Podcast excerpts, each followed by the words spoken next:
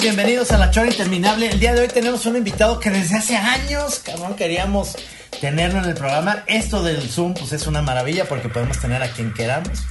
Y pues es un motivo también para platicar, señor Pelón, con alguien que en Guadalajara, pues es un es una presencia muy, muy importante. Siempre oímos su voz. Y parece ser que pues tú lo invitaste el día de hoy porque supiste de algo, algo te dije. Sí, sí. Este, eh, bueno, este, eh, gran periodista, gran comunicador, gestor cultural. Este, bienvenido, eh, Gonzalo Oliveros. ¿Cómo, cómo, cómo están? ¿Cómo estás, Gis? ¿Cómo estás, Trino? Yo, yo feliz por algo. Ustedes no están para saberlo, pero con, este espíritu boyerista que uno se hace, pues yo estoy en una oficina, no pueden ver mucho ninguno de ellos dos, pero yo veo sus casas y ya comienzo a ver por qué están esos, e, e, esos engargolados o por qué están esas cajas y esos libros y etcétera, etcétera. Entonces uno luego se distrae ante el universo que tiene cada una de las personas y sí, no me vas a ver más que nada más una ventana atrás. Ahora, si quieres, te puedo llevar a donde está Venga la Alegría y ya ahí pues otra historia. sí, bueno, pero este, hay que aclarar que todo esto es utilería, son, son discos eh, de cartón y libros de cartón, nomás para para que se vea caché. O sea, eh, tú eres de los que compraste estos, eh, estos como paneles de cartón en donde para que la gente no vea que tienes un desmán en tu casa, pones así, te pones muy culterano y entonces pones muchos libros y que se vea que leíste el Quijote y que leíste el Cid Campeador y este tipo de cosas. Enciclopedia británica. Todo. A mí me gustaría conseguir este, ya saben, esa pantalla verde para ponerme en la playa que se vean como unas olas atrás. O un tsunami, ¿no? Que esté atrás esté pasando algo bien gacho y yo estoy platicando con ustedes. Pero ya lo puedes hacer en Zoom, ¿eh? O sea, mira, aquí hay una forma. Si, si yo le este, agregar aquí, hay una forma donde dice fondo y filtros y entonces yo, digo, ah, mira, pues aquí puedo poner que quiero, ah, no, no tengo fondos, pero hay otros en donde sí efectivamente te pueden poner en la playa y en el universo y este tipo de situaciones.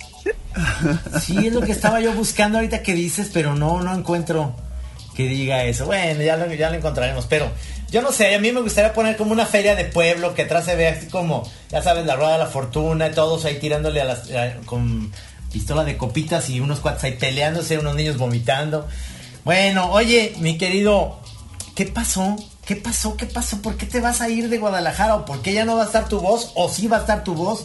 ¿Qué pasó? Digo, perdón, ya llevábamos rato queriéndote entrevistar, pero ahorita esto fue como ya un empujón este fuerte para, para, para conversar, porque de, pues, de, entrada ya eres como una, una como te digo, una presencia muy importante ahí en el cuadrante, en, con las cosas que uno está escuchando diario, eh, este, y, sale eh, la, noticia de que, o sea, a ver, a ver, ¿qué es lo que pasó? ¿Te vas a salir con parte de tu equipo de ahí de Rock 101 o, qué? Ya nos corrieron.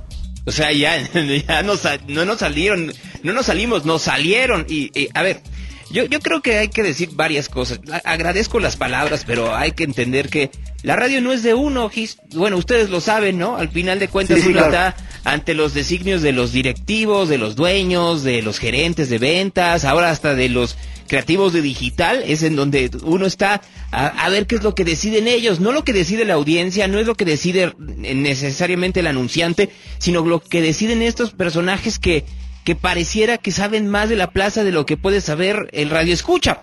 Eh, decía ahorita, eres una, eh, eh, eres una figura de la radio tapatía hasta que ya no lo eres, ¿no? Y eso sucede en, en cualquier tipo de radio, ¿no? Pienso en José Gutiérrez Vivó, que fue eh, figura de la radio capitalina durante muchísimos años, durante más de 30 años, y ya nadie, se fue un día lo extraña el presidente López Obrador y puede extrañarlo tres gentes, pero no pasa nada si no está, o en su momento Carmen Aristegui, ¿no? Que, que estuvo durante años fuera de la radio porque, pues porque no tenía espacios.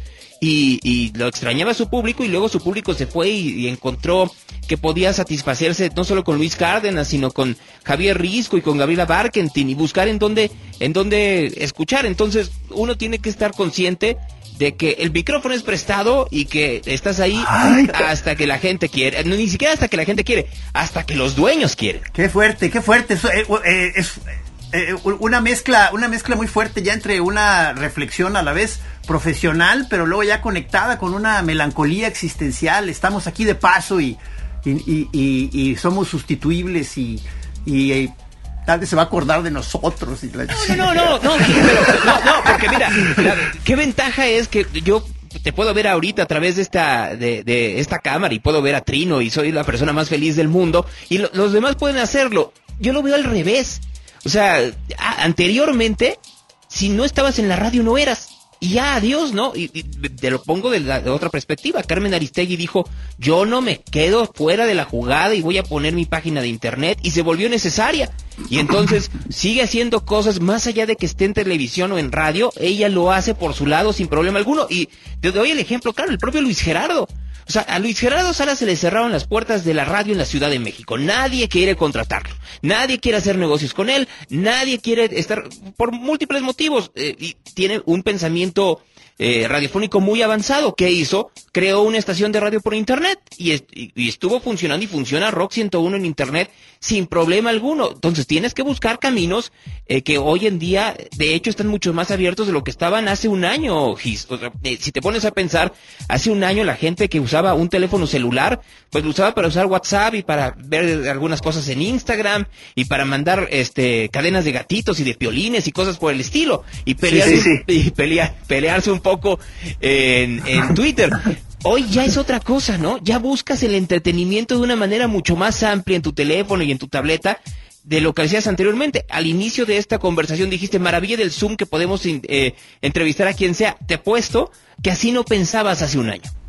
No. No, claro, fue, fue de las cosas que nos cambió el panorama este, a partir de la pandemia, que como que dices, ahí estaba quizá esta herramienta, pero no se nos había ocurrido de manera tan, tan contundente el, uso tan fabuloso que puede tener. O sea, empezamos ya a engolosinarnos incluso de que no, pues el amigo en Japón, este, el, otro en, Madrid, o sea, dices, no manches, esto abre un montón de cosas y supongo que así, o sea, eh, eh, tú vienes de una, digamos, de una trayectoria radiofónica televisiva o cómo ubicarías tu trayectoria? ¿Cómo la, narrarías, digamos? Rara, o sea, te lo tengo que poner así, rara.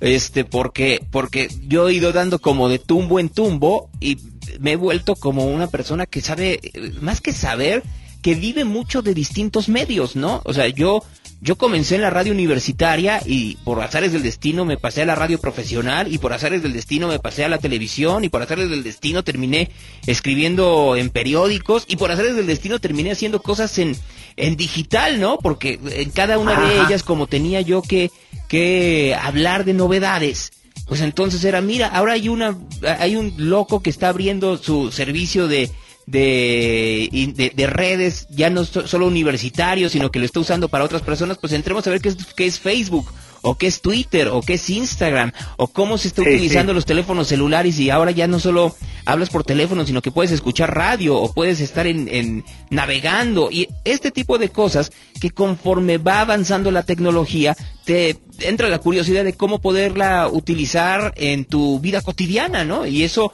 eso hace que, que sea muy distinto lo que yo pensaba que tenían que ser los medios de comunicación en los 90 a lo que es en el 2021, ¿no? Yo te conocí, digamos, radiofónicamente con Fernando Familiar y eh, muy al inicio y, y, luego después te empecé a oír ya en, programas que en Guadalajara no sé, ya empezaste a entrar por RMX Así es. En, principio.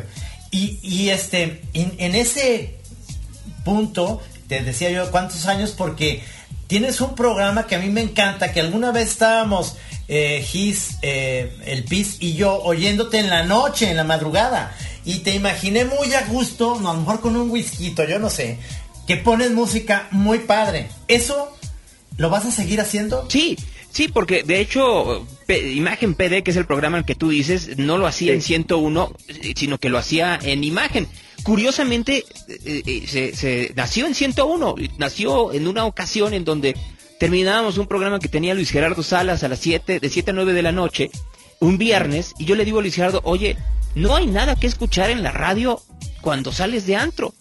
Y entonces se volvió y dijo, a partir de mañana le hablas a Mariana H, a Mariana y a Rafael, que eran dos de los conductores, y hacen un programa a las 3 de la mañana y tú lo produces. Ah, gracias, ¿no? Ay, cabrón. Ay, cabrón. Gracias. Entonces, era eso, eh, el ver qué estaba pasando con la gente cuando estaba saliendo del antro y teníamos además a un corresponsal que era un extraordinario locutor y artista conceptual llamado Roberto Escobar, eh, que lo mandábamos a los antros. Y lo dejamos de mandar porque eh, en una de esas, Roberto era una persona muy entrona en muchos sentidos. Entonces, un... Ándale, se agarró a golpes. No, un poco peor. Eh, decidió que iba a transmitir de un lugar que se llamaba el Círculo 14, que se encontraba al lado del Cabaret Bombay en, en, en Peralvillo, en la zona más ruda de la Ciudad de México, en lo rudo, rudo, rudo de Tepito. Entonces, en ese lugar que era el Círculo 14, era el lugar a donde iban los soldados, los soldados que estaban francos. Entonces había shows de sexo en vivo. Entonces, ándale, Roberto comienza a transmitir el show de texto de, sexo en vivo. Pero después de que terminaba el show de sexo en vivo, pues los soldados también tenían sus eh, actividades sexuales en los baños del 14, que para esto se llamaba el 14 porque era un, era un baño de vapor. Ah, bueno, pues qué buen ambiente. El problema fue cuando de pronto, pues ya le hablé a las 2 de la mañana, no, 2 de la mañana, 3, 4 de la mañana, y ya Roberto no me contestaba. Dije, pues, ¿qué le habrá pasado? Entonces, al, lunes siguiente llega y le digo, oye, ¿estás bien? Me dice, no, perdí el celular. Le digo, bueno, es lo de menos. me dice, lo perdí porque mientras yo estaba transmitiendo, yo estaba viendo cómo dos soldados pues, estaban teniendo sexo.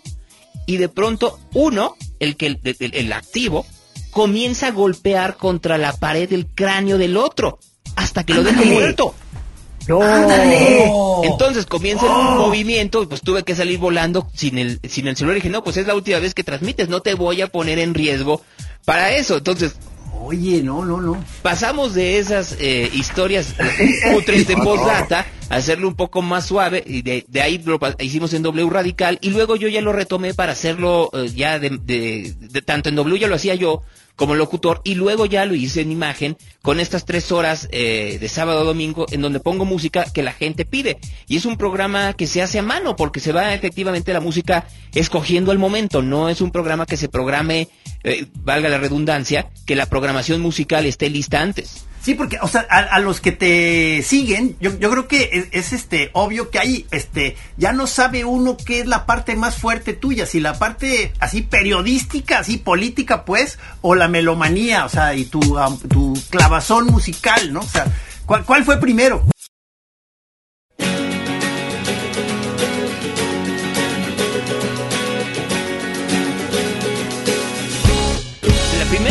Fue la, informativa. O sea, yo de hecho, eh, yo estudié periodismo en la Universidad Iberoamericana. O sea, mis maestros fueron Carlos Marín, Raimundo Riva Palacio, René Delgado, Rogelio Hernández, eh, Miguel Rico, que de hecho yo, eh, esa es la deformación. Cuando yo entro a estudiar a la Ibero, hay una estación de radio, Radio Ibero. Y entonces, en Radio Ibero en ese momento, el que se hacía cargo de la, de la, del noticiero Decide ellos se dice, no, a ver, venir, levantarte a las 7 de la mañana para estar eh, haciendo un noticiero a las 8, yo no quiero. Y yo, neófito, de recién eh, ingresado a la Ibero, digo, yo quiero, yo lo hago. Y entonces dicen, bueno, pues a ver, no pasa absolutamente nada, pues ya todo está planchado, pues no va a pasar nada. Te estoy hablando que lo pedí a finales del 93. Entonces, pues entonces no pasa absolutamente nada. Pues yo estaba entrando a la Ibero. Entrando, entrando, lo haces a partir del primero de enero y tómala, pues es la, la invasión, zapati la, la, la ah, zapatista, la elección, el asesinato de Colosio, o sea, a mí me tocó todo eso. Entonces llegó un momento en donde yo le digo todavía a Ibero, oigan, este, está padrísimo que, que, sus clases de periodismo tengan cómo se hace un periódico, cómo se hace una revista, cómo se hace un editorial, cómo se hace una publicación digital. No tienen cómo hacer radio. Contraten a alguien que haga radio. Trajeron a un a un maestro que, que era el director de la Deutsche Welle en español para que diera las clases de radio. Entonces yo en ese, bien?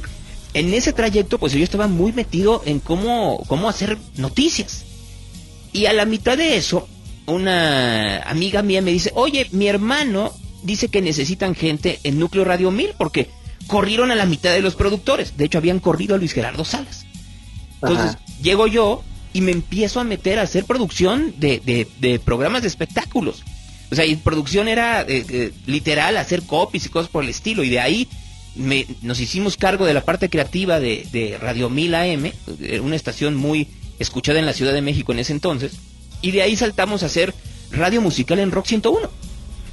ah, ya habías estado en el Rock 101. Sí, claro. Mi primera estación musical como tal, porque mi primera estación universitaria es Radio Ibero. Mi primera estación profesional era Radio Mila M y mi primera estación musical fue Rock 101. Y Ah. hicimos programas y yo- te estoy diciendo como estudiante, ¿eh? O sea, yo, Ajá. yo tendría 17, 18 años de edad. Entonces, de ahí se acaba Rock 101 y literal, pues yo renuncio a lo que sigue ahí, junto con un amigo mío que hoy en día es el director de Google en Chile, y salimos de ahí, y es de, güey, ¿te diste cuenta que ya nos quedamos sin trabajo? Sí, Ya, pero pues al final lo que van a hacer no nos gusta, ¿no? Van a, literal, eh, Gis, Trino, la combinación musical que estaban proponiendo era poner eh, Metallica, no, Iron Maiden, Iron Maiden, y terminaba Iron Maiden, y ponían nada personal de Armando Manzanero. Entre todos. No, no, ¿qué es eso? Mezclas duras. Mezclas duras. De- no, sí, claro, eran mezclas duras, pero porque ellos decían que el joven escuchaba de todo, y es cierto.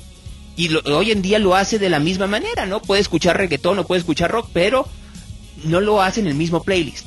No, eh, o sea, tienes tus playlists Sí. separados de pa- para, la cachondería, para el momento del naquito nostálgico, para el momento de la novedad, etcétera, etcétera. Salimos y al día siguiente tenemos que ir a hacer algo de nuestro servicio social y de un teléfono público. Dice, ¿por qué no hablas a W a Luis Gerardo Salas?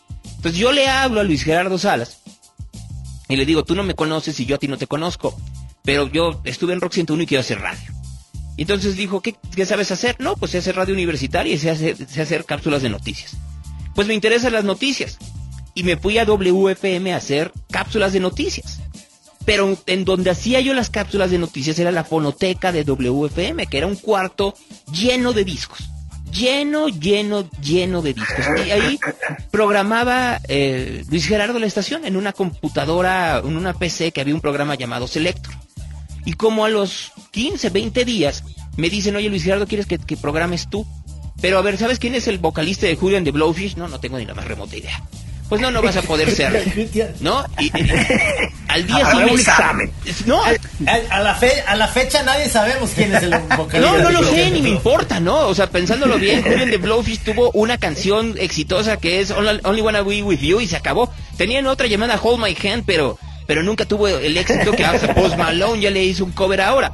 Eh, al día siguiente llega Luis Gerardo y me dice, yo quiero que tú seas mi asistente de programación. Digo, oye, yo no sé quién es el vocalista de Julian de Blowfish. Ni yo tampoco ni me importa.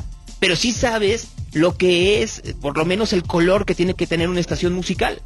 Y de ahí, obviamente, pues el conocimiento musical que yo tenía se comenzó a volverse mucho, mucho más grande, porque la exigencia de Ya, trabajar ya. con Luis Gerardo era muy complicada. Y con Martín. Porque además Martín Hernández eh, eh, era una competencia de egos entre los dos a ver quién sabía más de música.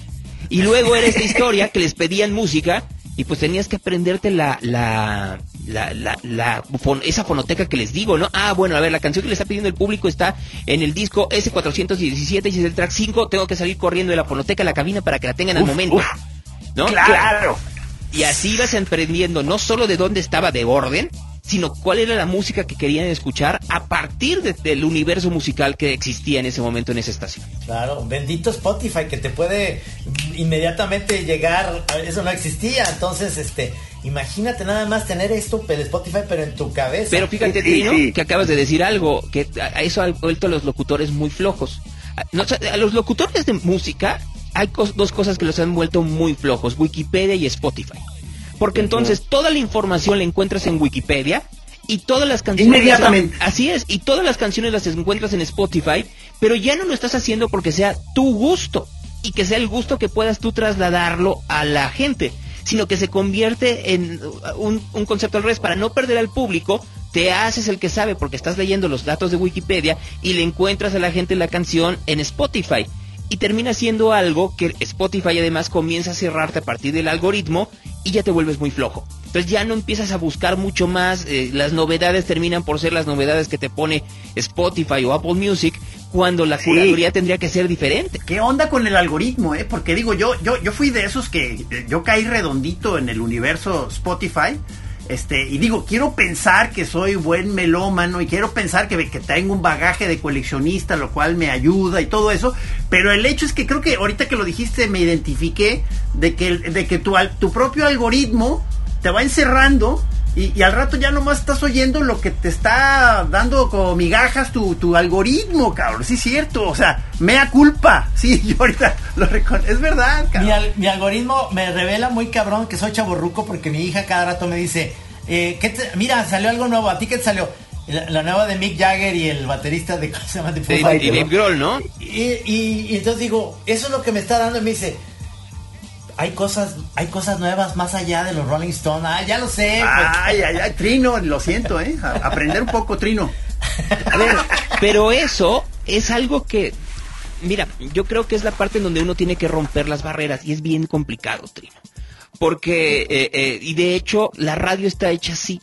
La radio está hecha de barreras porque nosotros mismos nos ponemos barreras. Si tú, hoy en día, eso mismo que estás diciendo de Spotify, le pasaba anteriormente a la gente que iba a una tienda de discos. Entonces ibas a una tienda de discos y ya no veías las novedades. Era muy complicado que llegaras a las novedades, sino que te ibas directamente cuando querías ser muy eh, elegante o exquisito, te ibas al jazz, a la, world music, a ver si encontrabas ahí lo último del puto europeo. Exactamente, ¿no? O la edición japonesa este, que, que tiene un track extraño y cosas por el estilo, ¿no?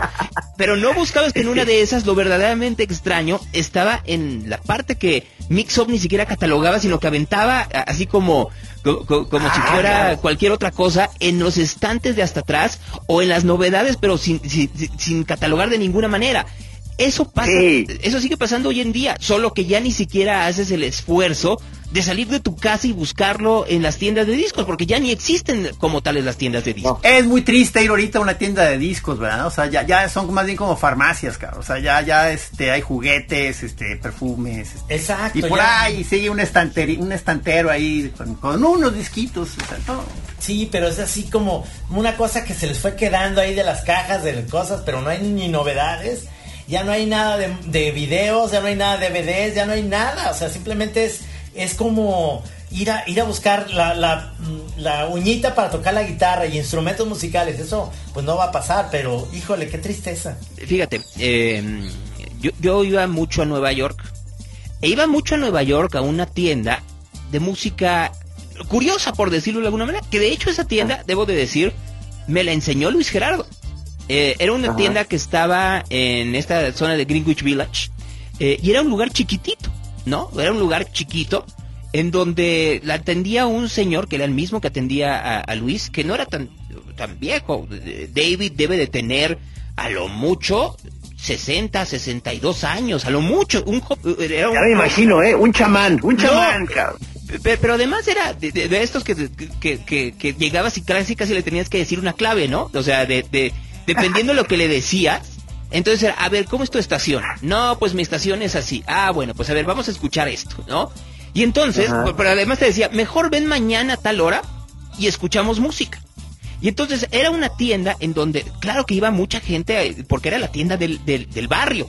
Y entonces era de, eh, él era admirador de Bowie porque Bowie luego le compraba discos ahí y luego iba, este, James Morton pues, le, compraba, le compraba acetatos y ese tipo de cosas. Mucha gente de los mexicanos iba a, una tienda que estaba en la calle 4 muy cerca de, Washington Square que se llamaba Other Music. No, este no era Other Music. Ah, llegué a conocerla. Era, era una tiendita chiquitita en donde, en donde este señor llegaba y te decía, bueno, a ver, ya te conozco, mira, te voy poniendo esto, esto, no, no quieres algo tan down tempo, te voy a poner esto up tempo, y te voy a poner esto, esto, esto, esto, y mira, este es el único disco que existe, y entonces iba conformando a partir de lo que maravilla. era tu era tu algoritmo particular, porque entonces él y un asistente que tenía iban sacando realmente lo que estaba en las cajas, y lo que estaba en las cajas luego veías y decías, oye, esto esto dice que sale hasta dentro de seis meses.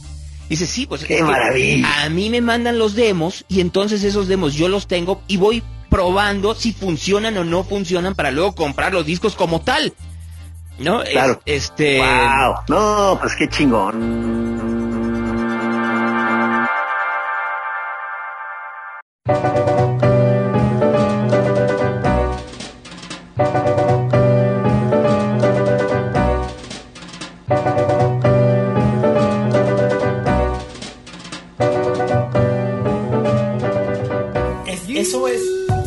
Digo, eh, hay una referencia, yo que la tengo más acá de del otro lado, eh, en Los Ángeles, San Francisco, de Amiba Records, que era este como bodegón enorme, que te puedes tardar ahí seis horas viendo y todavía están, todavía existen. Todavía existen. Pero nada más piensa esto, Trino, lo que yo te estoy diciendo era un cuarto. O sea, era... chiquito. Era... Esa, esa sala que tú tienes es exageradamente grande en comparación a lo que era. O sea, era, era un lugar muy pequeño que de hecho desapareció porque al lado de él apareció un Scotch and Soda. Entonces, estas tiendas de, ropa dijeron, necesitamos expandirnos, entonces vamos a pagar el triple de la renta que está pagando este señor. Y entonces él me decía, pues yo no puedo contra lo corporativo. Entonces, pues voy a agarrar mis chunches y me voy. Y no voy a volver a poner una tienda de discos en mi vida. Todavía hasta la fecha tengo contacto con él a través de Instagram y de, y de, y de Facebook y sigue siendo un fanático brutal de la música, pero no con los alcances. Porque además, otra de las cosas que comenzó a pegarle, por supuesto que fue Spotify y, Apple Music y todo esto, pero también desde que se vendían no álbumes, sino sencillos.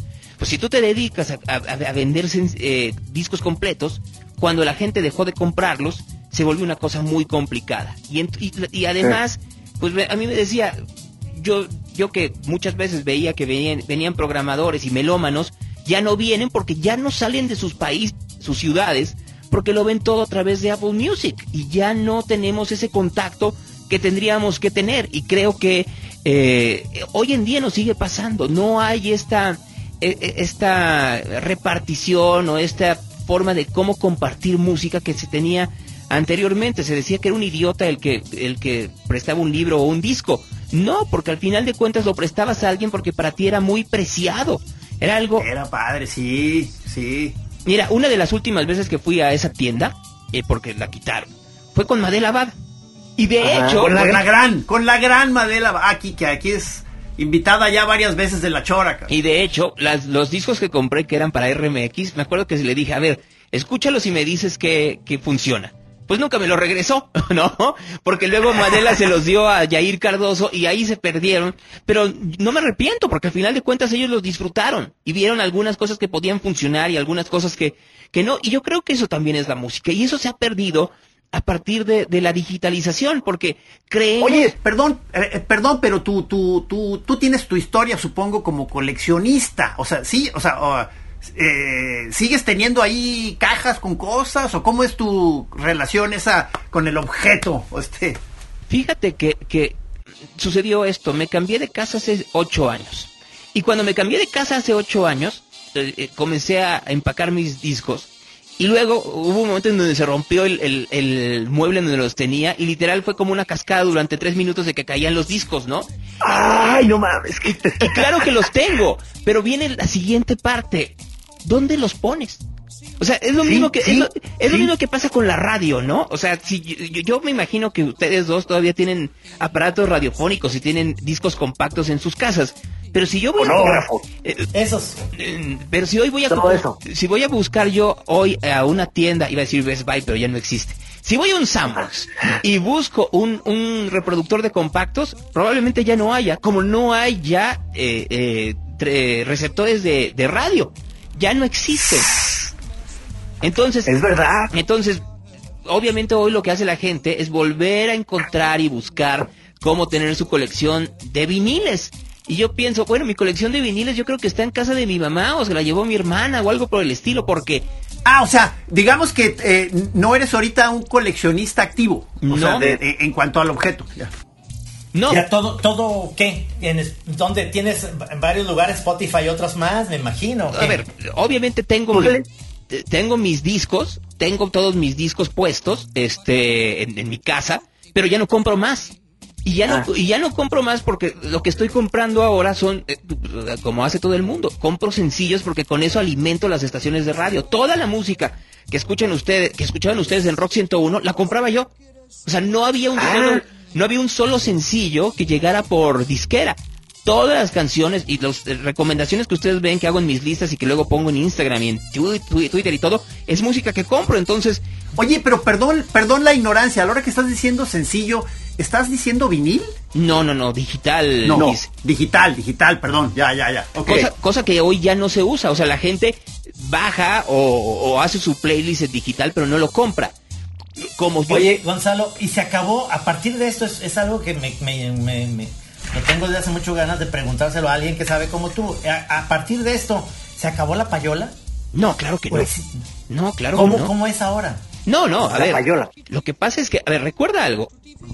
Los, los artistas no viven solo ya de la de la venta de discos, o sea, las disqueras las disqueras ahora lo que hacen es manejar la carrera del artista para que haga conciertos, para que haga presentaciones. Ahora ya hay dentro de las disqueras ya así como había antes label managers, ahora hay una parte que se dedica, ah, yo tengo a Mon Laferte y el management es fulano de tal. Entre los dos los vamos a manejar para que tenga tantas fechas y que entonces le toque una parte al management, una parte a la disquera y otra parte le toque al artista. Y para eso necesitan que la gente vaya a ver al artista y entonces lo que hacen es poner estas em, decisiones o estas canciones en ciertas estaciones de radio a las cuales se les paga o se les paga con, con lavadoras o con coches o con lo que tú quieras. Claro que sigue existiendo la payola. El chayote y la payola siguen vigentes, señores. primer, primer verdad del día. Es que son muy cabrón. Este, realmente lo que creía, porque antes la, antes la payola era tan barata, es decir, te regalaban los discos, que venga el artista, me regalaron el disco era como, bueno, estoy hablando a un nivel de, en Guadalajara de la música. No, qué inocente eh, eres, Trino, no. claro, no. a ver, programadores en Guadalajara se han hecho millonarios, millonarios a partir de, la payola. O sea, a ver, ah. a, ver, yo te lo voy a poner así.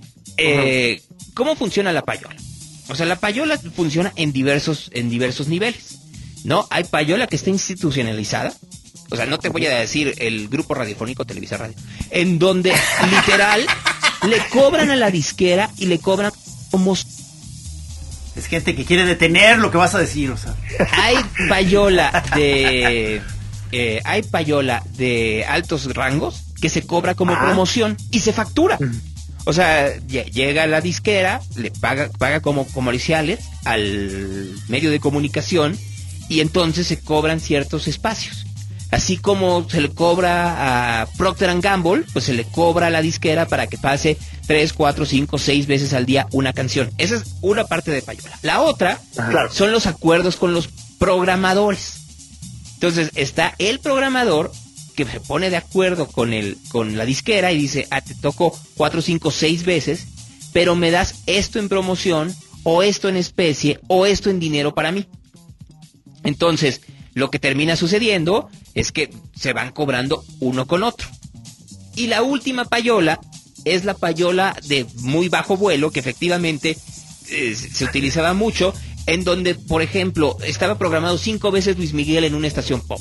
Entonces llegaba el, el promotor de radio y le decía no a los locutores, porque los locutores en este tipo de estaciones tenían muy poca posibilidad de cambiar la programación, son programaciones cerradas en las estaciones payoleadas, sino que llegaban con el, con el operador y le dejaban el disco y un billetito adentro. Y entonces les decían, oye, pues cuando puedas y que no, te ajuste corte Ese es el que me refería. Ese es el que Ese es el más bajito Trino. Ve más que bajas aspiraciones, no, No, no, no, es que yo conocía. ¿Qué pasó? Y lo, que, y lo que terminaba pasando es que entonces el operador decía, ah, mira, pues el gerente está comiendo entre las 3 y las 4.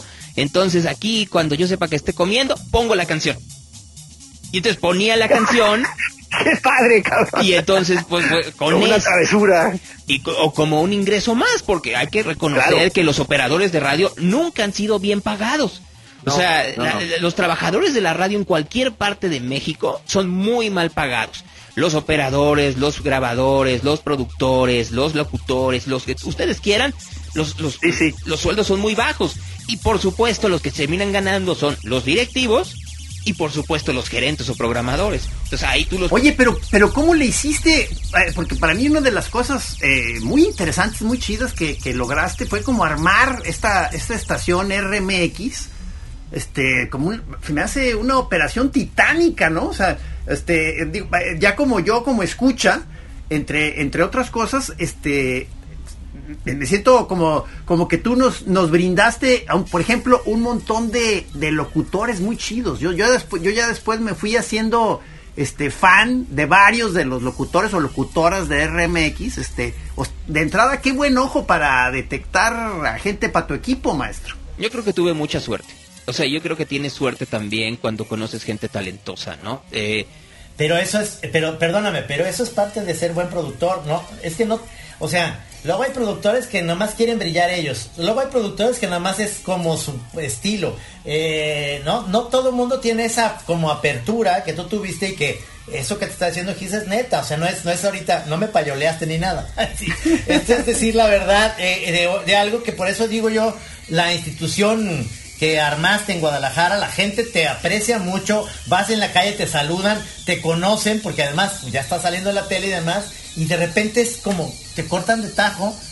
¿Qué va a pasar, Gonzalo? Es que de veras, este, ¿qué va a pasar contigo en Guadalajara? A lo mejor estás... ¿Qué eh, planes hay? ¿Qué, planes tienes? ¿O todavía estás en, el periodo de meditación en el Tíbet? ¿Cómo es? ¿Cómo, cómo, no, a, ver, primero déjenme platicarles lo de lo del talento. Sí, sí, perdón, perdón, no, no, nos fuimos. Eh, que, creo que eso es muy importante, ¿no? O sea, crear el RMX pues fue, este, a ver, ven, ven y saluda rápido, ven, ven, ven, ven, ven, ven. Este, miren, hablando de buen productor, bueno, cuando hay talento, ay, ¿conocen a Ana María Lomelí? Hola, hola, hola. hola, Ana María. Hola, hola. Buenas tardes. Sí, la conozco yo. Qué gusto. Soy Trino, no los oigo, pero sí los conozco y los admiro más, por supuesto. Ah, no, pues. Cariñoso, venía a darte un beso. Productor Están este, amigos choreros. Ana María. un momento familiar para ustedes, compañeros de la chora. yo no oigo. okay.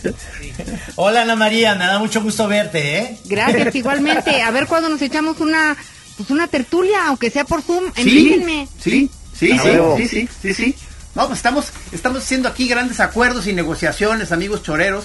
Este, a ver, pero entonces, eh, eh, eh RMX, este, ya, ya, no me acuerdo ni cuándo empezó, o sea, porque... 90 y... RMX comenzó en 2006. Mira. 2006, perdóname. Sí, iba a decir 96, 2006.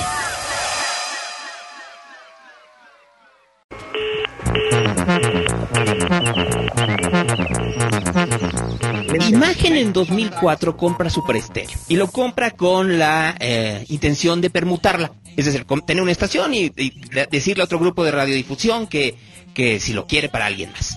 Entonces, eh, llegan y me dicen, oye, hay que buscar a alguien que quiera esta estación de radio. Pues no, porque el problema que tenía Super Estéreo es que tenía un montón de pasivo laboral. Cuando vende la estación don Manuel López Agregano, le mete, le mete toda la morralla que existía en Núcleo Radio Guadalajara. gente muy buena, otra no tanto, pero mete a todos los que, los que tenían ya mucho tiempo para que los jubilara imagen. Bueno, ¿cómo estará la cosa que hasta la fecha el Heraldo, que es el nuevo eh, dueño de la frecuencia, no ha podido jubilar a la gente que está allá adentro? O sea, imagínense el pasivo laboral tan grande que había ya con todos los que estaban ahí. Entonces, eh, dicen, bueno, pues ya dejémosla así durante un rato. Y la estación empieza a tener pérdidas económicas empieza a perder dinero. Entonces llega conmigo Jorge Huerta, que había sido director de, estaciones de provincia en imagen, y se va a vivir a Guadalajara y me dice, oye, a ver, vamos a hacer algo aquí. Le digo, bueno, pues tú dime, y me dice, fíjate que me trajeron este proyecto un hombre llamado Carlos Prat. Yo, para serles muy honesto, no conozco a Carlos Prat y Martín Oliverio, creo que se llamaba el otro. Eh, Patti eh, López de la. No, ¿cómo se llamaba? González Talavera, López Talavera, algo por el estilo. Pues. Y Rocío Gómez, ¿no? vieja guardia, vieja guardia de la radio tapatía. Y entonces yo le escucho y digo, aquí escucho algo que está como, como viejo. A ver, déjame hablar con Carlos Prat. Entonces nos comunicamos con Carlos Prat y le digo, oye, ¿cómo es tu proyecto? No, pues así, así, asado, hay que recuperar. Se llamaba Fusión. Así, así, asado. Entonces, eh, le, le, digo, oye, a ver, ¿qué opinas de los Killers? Es un grupo que no va a durar y que no va a hacer nada. Gracias. ¿No? Y le digo, no, no sirve, porque está pensando en el pasado. Dice, hazla tú, no, oye, no tengo tiempo, estoy produciendo a Javier, estoy haciendo otras cosas. Hazla tres meses y nos la dejas. Está bien, la hacemos como franquicia. Y como eran tres meses, pues obviamente había gente que, que era, pues, échenos la mano, ¿no? Ahí Israel Pérez, yo lo había conocido desde, desde W, o desde antes, yo de Israel. Fíjate, ahorita que platicamos de mi primera vez en Rock 101, en 101 yo Estás hablando del Gran Peace. Peace, exactamente. Entonces, yo lo conozco como Israel porque la primera vez que yo conocí a Israel, yo tenía un programa de radio universitaria en 101, pues te digo que estaba muy chavo. Y entonces, yo invitaba a gente que producía radio universitaria. Y llegó Israel, el PIS, junto con Mauricio Pulón, el, el, Morris, junto a Francisco Herrán. Ah, no, Francisco no llegó, Paco Herrán. Y es que a, todos los conocemos, qué, qué, qué maravilla nos, Y eran chavitititos que estaban haciendo un programa llamado Sueños Radiofónicos en su estación de la WIC, en Stereo WIC. Luego me lo volví a encontrar porque, porque por alguna razón llegó a, ah, pues por Francisco Herrán, llegó a WFM y ahí se quedó y se convirtió en un gran productor y luego se convirtió en locutor y etcétera, etcétera, etcétera. Entonces, Israel estaba en imagen y yo digo, pues vamos a hacer algo, ¿no? Y dice, sí, me, la, hagamos un, yo quiero hacer un programa en la mañana. Eh, estaba Mariana H. y locutores que estaban en, en Guadalajara. Y yo le digo, bueno, yo quiero eh, sumar a Gabriel Altamirano. Entonces, el equipo original de, de RMX ni siquiera estaba yo, yo no iba a entrar al aire. me dijo, no, entra al aire y entraba, entras con Mariana H. ¿no? Eh, entonces estaba Israel, que, hizo, que invitó a Antonio Escobos, a Tiro, a Héctor Padilla Pada y a Mauricio Bulon Morris para hacer licuado. Para hacer licuado. Que de hecho, cuando, cuando, cuando, el primer programa de licuado, a mí la gente de imagen de Guadalajara me dijo, no sirve, son chilangos. Dijo, oye, no, no. así. Muy buena onda ese programa, acá. Un, un exitazo, porque además era un programa que, que, lo que quería era romper estas barreras y estas ideas de que somos chilangos, y somos tapatillos, y somos regios, y somos eh, pipopes, o lo que tú quieras. No, no, no existía eso. Sí, sí, porque era la, porque además era la filosofía de RMX. Entonces era muy fácil incorporar gente de cualquier parte del país porque no teníamos estos dejos regionales. Entonces, así como así como teníamos licuado, pues luego se incorporó Rascol, que es una cosa extraordinaria. Y, y, luego llegó Madela a hacer un programa de música nueva, que luego Madela lo dejó y lo comenzó a hacer Alex Fernández, este, el, el, el estandopero. Sí, el estandopero, ah, que, ah, también estuvo ahí. Luego llegó Eduardo Vargas, luego llegó Gabriel Zarzó. Eduardo Lalo Vargas, no, te digo, ya es como mi familia. Dudet, la máster, gran camarada. Pero, por ejemplo, en el caso de Fernanda, Fernanda y yo teníamos pleitos durísimos. O sea, nos odiábamos, literal nos odiábamos. Porque además Fernanda, igual que Carla Pre, o sea, atacaban el 212 sin, sin fundamento. O sea, lo atacaban porque no les gustaba, porque era un día que tapábamos la calle en Chapultepec, en donde eh, ella vivía. 212, festival este anual, que era, ¿cuándo eran? ¿En, en octubre? o, eh, Primero fueron en septiembre y luego fueron en noviembre. Y las cambiamos de, fecha porque una vez nos llovió horriblemente. Y de sí, hecho, me acuerdo. Y de hecho la UDG siempre fue muy cercana a 212, este, tanto por Enrique Blanc como por Ricardo Salazar, este, muy, ah. muy cercanos a lo que hacíamos en 212. Entonces, a Fernanda lo odiaba hasta que un día después de que nos estuvimos insultando durante tres horas por Twitter. qué bonito, qué bonito. No, no, insulto serio, ¿eh? eh fue de, güey, ya, a ver ¿puedo seguirme insultando o mejor vamos a platicar? Ven y platica. Y entonces platicamos y nos volvimos grandes amigos porque tienes que encontrar cuáles son tus coincidencias para poder hacer una mejor ciudadanía. Entonces ahí Fernando y yo somos grandes amigos, este, sí, sí, sí, sí, Eso debo reconocértelo en ti. Eres muy buen, eres muy, eres muy buen peleonero en las redes. Tienes unos hígados muy, muy para aguantar. Sí, no, no, no. O sea, a ratos ya, ya no sabe uno, este, eh, eh, cómo le haces o qué coraza ya tienes armada como para poder, o sea, bueno, o, o incluso ya un gusto que has desarrollado para estarte dando ahí de, de, de, encontronazos con, una parte pues de, tus escuchas. A pesar de eso eres cuate de Fernanda. Sí, es que, a ver, yo lo que creo es esto, no te lo puedes tomar en serio. O sea, a, ver, yo creo que tenemos un gran problema con las redes sociales. Es el mejor torpedo a nuestro ego. Entonces, cuando, que, que, lo platicaba yo ayer con Fernando de la Huerta de Porter, es el, lo mismo que sucede cuando, cuando ustedes están sobre un escenario y hay alguien que está de, con mala cara y no está ovacionándote. Hay una parte en donde tú lo que tienes que trabajar es decir por qué, por qué, por qué, por qué, por qué, por qué, cuando en realidad no importa. O sea, más bien quien tendría que trabajar en eso es la persona que te está atacando en redes sociales. Porque si te está atacando es porque hay algo que no le está eh, resultando. Que le estás, que, que, está, que le estás moviendo, ¿verdad? Exactamente. Entonces, lo que te choca, te checa. Y es ahí en donde tú más bien tienes que moverlo mucho más hasta sacarlo de la zona de confort.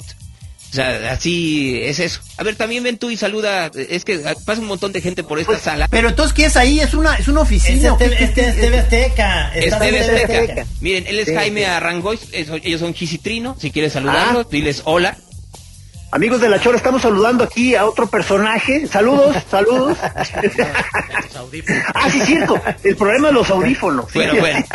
Y así, y así hay un montón de gente. Pero bueno, les decía, entonces, cuando ya te das cuenta que es un divertimento y no es un ataque, que no es algo que, que, con lo cual vas a vivir, porque además tú no sabes quién está del otro lado del teclado, Gis. O sea, alguna vez Javier de la Torre me lo dijo y con toda razón. Me dice, a ver, yo, ellos saben quién soy yo, yo soy Javier de la Torre, pero la persona que está del otro lado del Twitter puede ser un alumno de secundaria, ¿no? Y, y, y, que tiene mucho tiempo libre y que lo que quiere hacer es efectivamente divertirse conmigo. ¿Por qué no divierto yo con él? Y eso yo lo hago. Yo me divierto mucho porque efectivamente cuando sí, primero tú les das ese nivel de, oh, mira, me está contestando la comillas, comillas, figura, porque en realidad no eres nadie. Y luego cuando les empiezas a dar vueltas y vueltas y vueltas, los que terminan mal del ego son los otros. Y esa es la parte divertida.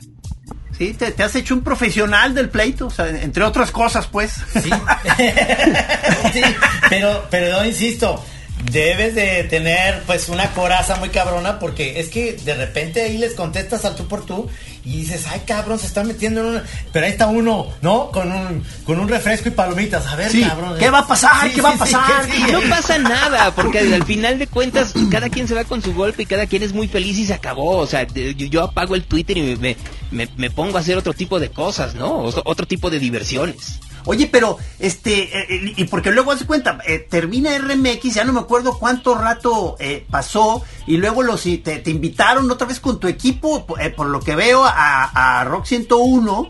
Ya no me acuerdo cuánto tiempo pasó, tres años, dos, ya no sé. Y, y, y, y te quedaron ganas de otra estación o, o, qué pedo, cabrón. ¿Cómo, ¿Cómo, te visualizas? O sea, sí, hay que reconocerlo. Sí, Luis Gerardo nos invitó a la semana que acabó RMX, nos dio completa libertad para hacer lo que se nos pegara la gana, nos dijo que la estación era nuestra y lo cumplió. O sea, yo no puedo negar que en eso cumplió Luis Gerardo. ¿En, qué no cumplió? En pagar. O sea, y, y, yo quiero ser muy enfático en esto. Yo entiendo la situación de Luis Gerardo Salas. Yo entiendo esa parte en donde llevar un negocio es la parte más difícil de todo pero yo me pongo del lado de mis de mis compañeros, ¿no? En donde en donde Pablo tiene que pagar eh, la guardería de su hijo Lucas, en donde Yair tiene que pagar la luz, tiene que pagar la renta, en donde Miguel tiene que pagar un montón de, de situaciones, en donde Betina se salió de su casa y tiene que pagar lo que tiene que pagar un adulto joven, en donde, en donde la propia Madela, ¿no? No tiene, tiene que vender cuadros para poder sacar adelante y tener un refrigerador.